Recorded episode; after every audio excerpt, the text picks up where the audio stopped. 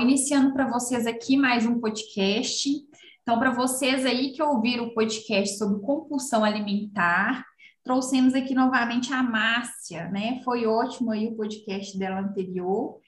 Então, se vocês não escutaram o podcast Compulsão Alimentar, dá um pulinho lá no nosso, no nosso site, visualizem ou sim o podcast que foi muito bom.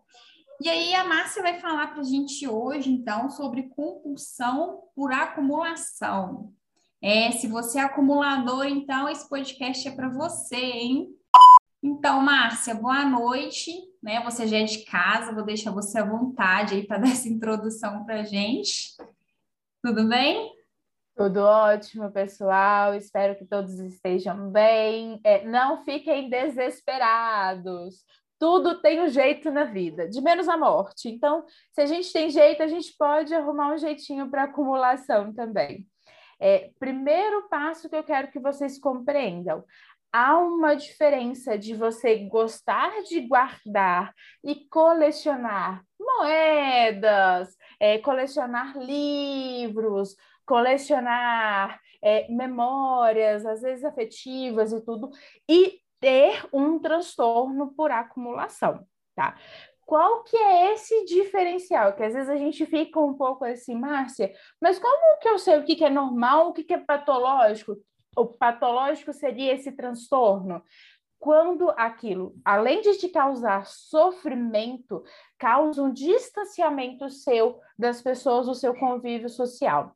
Então, esse, essa questão da acumulação, ela começa de te distanciar das pessoas próximas a você, porque aquilo vai causando um uma angústia tão forte em você que você vai se afastando, porque as pessoas apontam e você não aceita que você tem um transtorno. Então, primeiro ponto, se questione. Aquilo realmente é normal para você? Isso está sendo saudável? E, e, tem geralmente alguma coisa que leva assim a pessoa até essa compulsão por acumulação? Tem alguma coisa assim, que desencadeia esse comportamento? Primeiro ele começa a trazer memórias afetivas. Ele começa a jogar para aqueles objetos sofrimentos que ele está passando. Então ele pega alguma coisa, por exemplo, ah, eu estou passando por uma angústia, uma perda familiar. E aí eu pego e eu começo a acumular livros, a comprar livros. Depois de um tempo, aquilo já não é mais saudável. Toda vez que eu vejo um livro, seja ele em bom estado ou em mau estado, eu começo a acumular ele. E não é um objeto só específico, tá? Tudo que eu vejo na rua, eu pego e falo assim: eu vou precisar disso aqui algum tempo. Eu vou precisar disso aqui algum tempo. Ah, isso aqui vai dar para vender depois de um tempo. E aí eu vou aquilo já nem funciona mais, já não faz mais sentido você ter ali, mas você precisa. Você cria uma memória afetiva com aquele objeto. E animais também. Tem pessoas que têm transtorno de, de compulsão é, é, por animais. Tem um nome específico. Então, eles fazem. Você pode olhar, tem pessoas que têm mais de 10, 15 animais já não faz mais sentido. Até, aqueles animais eles já estão até em sofrimento, porque eles já não têm mais espaço para eles. E aquela pessoa continua resgatando um excesso de animais. Márcia, me conta, por favor, como que eu faço para deixar né, de, de ter compulsão? Eu... É, faça uma lista. Comece a colocar tudo que você tem principalmente coisas que você está acumulando. Aquilo que você não está acumulando, por exemplo, igual a gente deu a dica dos livros, se é algo que não está sendo acumulativo para você, não precisa de fazer lista. E assim, e geralmente, né, Márcia, quem acumula assim, como eu já disse, eu tenho pessoas perto de mim que são acumuladoras, mas a pessoa nunca assume que ela é acumuladora, né?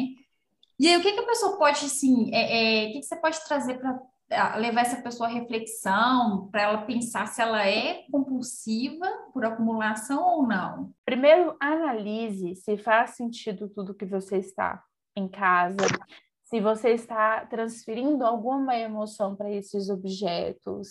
Entenda e compreenda desapegar destas memórias. Então, que você vai precisar de uma rede de apoio. A sua família está conversando com você porque ela quer te ajudar, ela quer te auxiliar neste processo. Eu sei que algumas pessoas muitas vezes falam de forma de ataque, de ah, nossa, tem que jogar isso aqui fora logo, mas é porque elas querem o seu bem. Às vezes você já não tem mais nem espaço dentro da sua casa, já não é mais seguro estar dentro daquele ambiente com tantos objetos, pode te fazer mal, pode trazer animais, sendo escorpião, baratas, ratos, que vão fazer mal para a sua saúde. Não vai ser saudável. A gente sabe que é difícil. A gente não está aqui para te falar assim, ah, é fácil, é só pegar e jogar fora.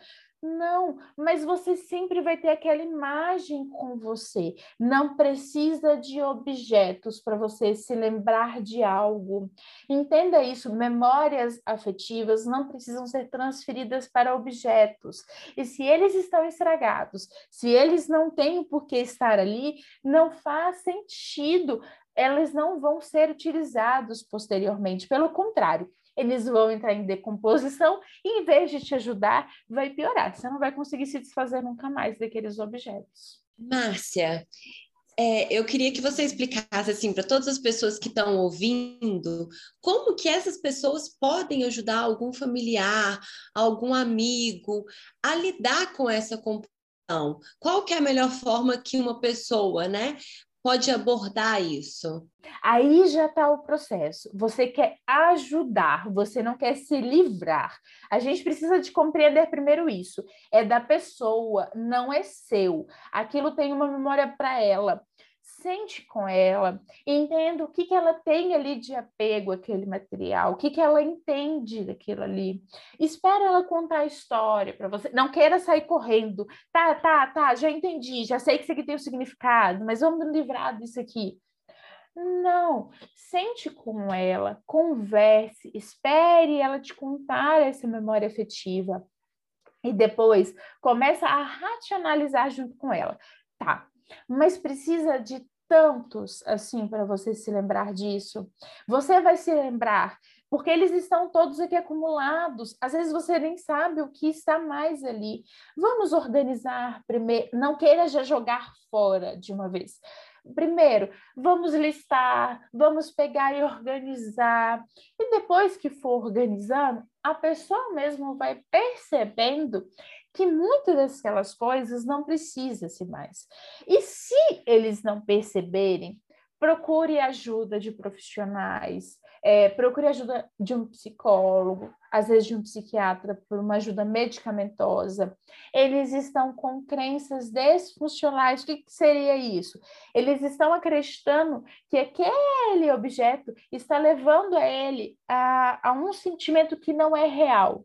Então, busque ajuda antes de já querer eliminar, antes de causar um sofrimento maior. Porque se você fizer isso, a tendência dessa pessoa vai ser acumular ainda mais. E, e o emocional, ele tá ligado, como a Márcia já disse, né, pessoal? É, é a relação ao momento que você está vivendo também. E aí vocês podem perceber, né, quem ouviu outro podcast, está ouvindo esse agora. A Márcia é uma profissional super competente, a gente teve uma brechinha, né? Do quanto é bom poder ouvir ela. É, terapeuta cognitiva comportamental, mas nada se exclui, né? Se vocês é, é, se identificaram em relação à compulsão por acumulação ou outras, nada substitui um profissional, né? Para acompanhar vocês de perto e, e ajudá-los a superar em relação a isso. Então, e mais uma vez, a gente agradece a participação da Márcia, a gente já está encerrando esse podcast. É, se tiver interesse né, em conhecer um pouquinho mais sobre a Márcia, seguem ela lá no Instagram, psi.márciamonteiro. E aí a menina da nossa propaganda, Mari, aí, vai divulgar para vocês aí, mais uma vez, o nosso site, para vocês saberem mais aí sobre outras compulsões. É isso aí. Nosso site é psicominutos.wordpress.com.